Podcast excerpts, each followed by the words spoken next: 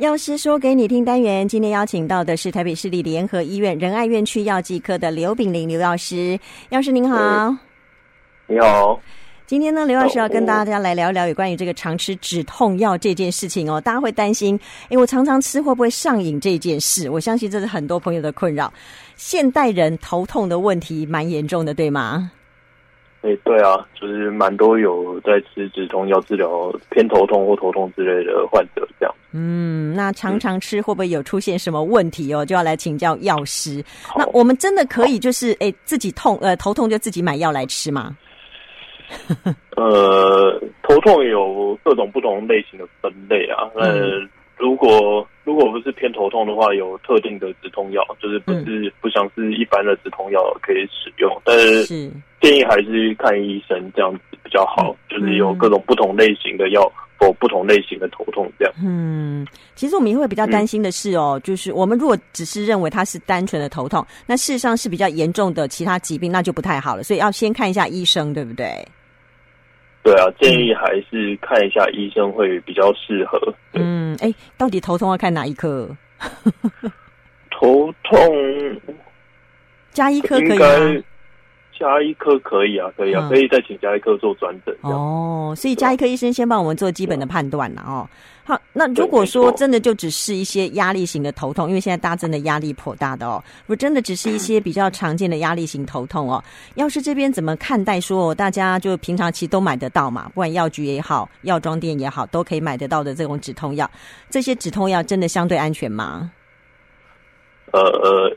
一般类型止痛药，就是我们头痛可能最最最一线的话，可能会使用一种药物叫阿司他米诺芬这样子。嗯，然后那个其实我们市面上最对它的认知就是普拿疼，普拿疼这种药。嗯，对，这种药是相对相对而言是很安全的。嗯，对，但是它的剂量上就是不要超过一日八粒，八粒左右。嗯，对，超过一日八粒可能会会有。肝肝脏方面的风险，然后加上饮酒，饮酒如果如果同时服用药物饮，然后的时候饮酒的话，就会有可能会造成急性肝衰竭的这状况。哦，然后另外还有一个常见的止痛药，就是有消炎消炎作用的，叫布洛芬，应该也是蛮常听到的，就是艾杜普芬。嗯，那这类类型止痛药也。也有时会用在头痛方面治疗，嗯，对，对，但是其他类型的偏头痛的药物的话，可能真的要有医师处方来做开立。嗯，这样，所以一般可能民众可能是买不到的。嗯，所以平常我们去药妆店、药局可以买得到的哈，这个所谓的止痛药，就是刚刚所到所我所提的那个乙醯胺酚这个成分，例如我们常常用的普拿疼嘛。那所以这个只要按照你的他的那个建议剂量来吃，问题不大是吗？对，按照他的建议剂量吃，其实问题并不不会很大。那就是就是比较安全的药物，药物我们。我们 FDA 就是卫福部这些主管机关才会让他们以这种方式开价来做贩售，其实是相相对。医师处方用药而言是比较没有风险。嗯，好，所以就要注意剂量，然后不要跟酒一起来喝、嗯、哦，就不要你要要喝酒又吃止痛药，那个是非常不好的。嗯，那因为其实哦，呃，自从疫情以来，大家家里面多少都会囤一些什么普拿疼啊 这些止痛药物哦。那对，没错，其实它还是有保存期限的问题，所以大家也不用一下子买太多放在家里嘛，嗯、对不对？是啊，嗯、没错，就是 对，就是要看一下药品的标识跟一些保存的情况。嗯，还是要特别，还是还是有些对。对，它的保存期限还是要你你可。你可能还是要留意一下那个保存期限，做一些标示啊。真的已经过期就丢掉，不要吃，嗯，然后不要囤太多，因为前阵子不是什么又又又买不到药啊，什么有的没的哦。大家大家太紧张了哈，大家真的是，其实很多专家都有告诉我们哦，真的不用这么的紧张哦。你只要够家里面的人哦，大概准备一个安全的呃那个呃分量哦，大概就足够了。好，那有些时候哦，我们比如说像最近呃，国门又解又又解封了，大家会出国，尤其是邻近的日本，日本的药妆店更是比我们哦这个琳琅满目，什么都买得到。很多朋友也会特别去日本的药妆店哈、哦，买一些什么叫 EVA 的啦，或是什么感冒药啊，什么等等等。那这个安全吗？因为它毕竟没有经过我们呃台湾 FDA 它的这个呃认认证之类的啊。你说这类型的药物是不是？对。这个我们买回来是真的，就就是其实其实说真的，要教育民众在药品、嗯、药品的认知啊，就是你身体其实自己的，嗯、你要搞清楚你自己到底吃了什么样的东西。嗯，对，这这类型药品既然在日本开价贩售，就是一定有它一定的安全性。嗯，但问题是你你看不看得懂日文，嗯、然后看不看得懂它服药方式？嗯，对。对，其实、啊、呃，就是还是要教育民众说，嗯，对，就是搞不搞得清楚自己吃吃的东西到底是什么，嗯，对，因为相较于这些像 EVE EVE，我们普遍上知道它是 ibuprofen 这个药，就是我刚刚有提过布洛芬嘛，嗯，对吧？按这类型药物可能长期使用有它的对肾脏方面的损害，嗯。呃，那如果民众任意去这样使用的话，其实是对肾脏会有造成一定的这样的风险。这样，嗯、其实我是不建议。任意去使用这些药物吧。嗯，对，因为其实哦，国人出国哈、啊，真的真的还蛮蛮爱买药妆的，然后不止自己用，可能还会拿去送人呐、啊，又或者亲戚朋友会托买啊，什么等等等哦。是。但其实就像刚刚药师讲的，你真的看得懂那些日文标示吗？哦，你知道它什么样的剂量是安全的，怎么样吃才是正确的吗？这些可能都要好好思考一下啦。哦，啊，不要这盲目的一直买哦。这个有时候有时候看了都觉得叹为观止啊，也常常看到。让人家那个诶开箱文哈，这个排了满满的好多好多东西以后，就觉得诶哎，真的有必要这样子吗？好，那所以呢，这样子听下来哦，呃，经常我们可以在药局啊，或是药妆店买到的这些止痛药，相对是比较安全，所以就比较不会有所谓的成瘾的问题了，是不是？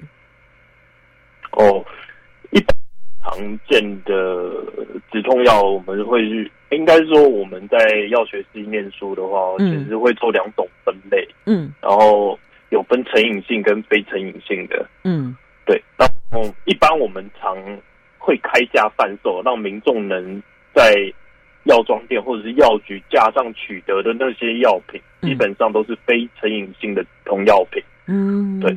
嗯，它主要就是我们刚才所说的那个 B B E 那种，或者是一些。嗯，或者是类固醇那种药品，嗯、但类固醇不会开价贩售就是了。嗯嗯，对。啊，成瘾性止痛药品就是大名鼎鼎的吗啡那种类型，叫做成瘾性止痛药品。嗯、对对，就是类型的止痛药品要经由很严格的医师管制药品专用处方签，嗯，哦，然后经由药师来。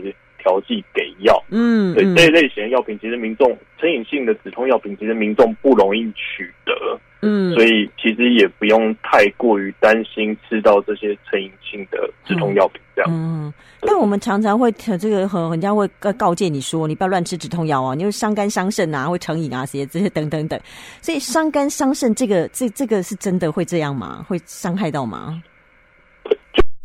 方面我刚刚有讲过，嗯、就是最常见的那种止痛药品，嗯、乙醯胺酚，俗称普拿疼的这类药品，嗯，刚刚有提到，只要吃到八颗以上，嗯，就是就是剂量八颗，就四百 mg，一颗五百 mg，就四百 mg 以上，就有可能造成肝脏的风险，嗯，对，就有可能会要住院治疗这样。哦，那如果是肠胃方面的副作用，就像布洛芬。嗯，它有可能造成胃出血的状况。哦，对，其实这一类型药品伤肝，那有些 NSAID 药品就是布洛芬这一块，嗯，然后的其他分类就是子分类的药品，嗯，它也有可能造成伤肝的状况。嗯，其实这这类型伤肝、伤肾或者是或者是伤胃都是有可能的，嗯，就是还是要依据对使用这些药品，最好是还是依据药师的建议。或者有医师的建议来使用这些药品，我觉得是会比较好的。嗯，所以你不要都觉得说啊，那个我随便买到应该都没问题啦，我这个有有痛就吃，半个小时还没还还还没还在痛我就继续吃。其实这个是很危险的一个观念哦，可能我们要建立正确的哦这个吃止痛药的观念。其实基本上哦它是相对还蛮安全的哦。所以今天药师有跟我们稍微提到你的剂量啊，哦你的风险程度啊，哦你的胃啊、你的肾啊、你的肝呐。如果说本来就有哦肝肾问题的朋友，在使用这些止痛药就要更谨慎了，对不对？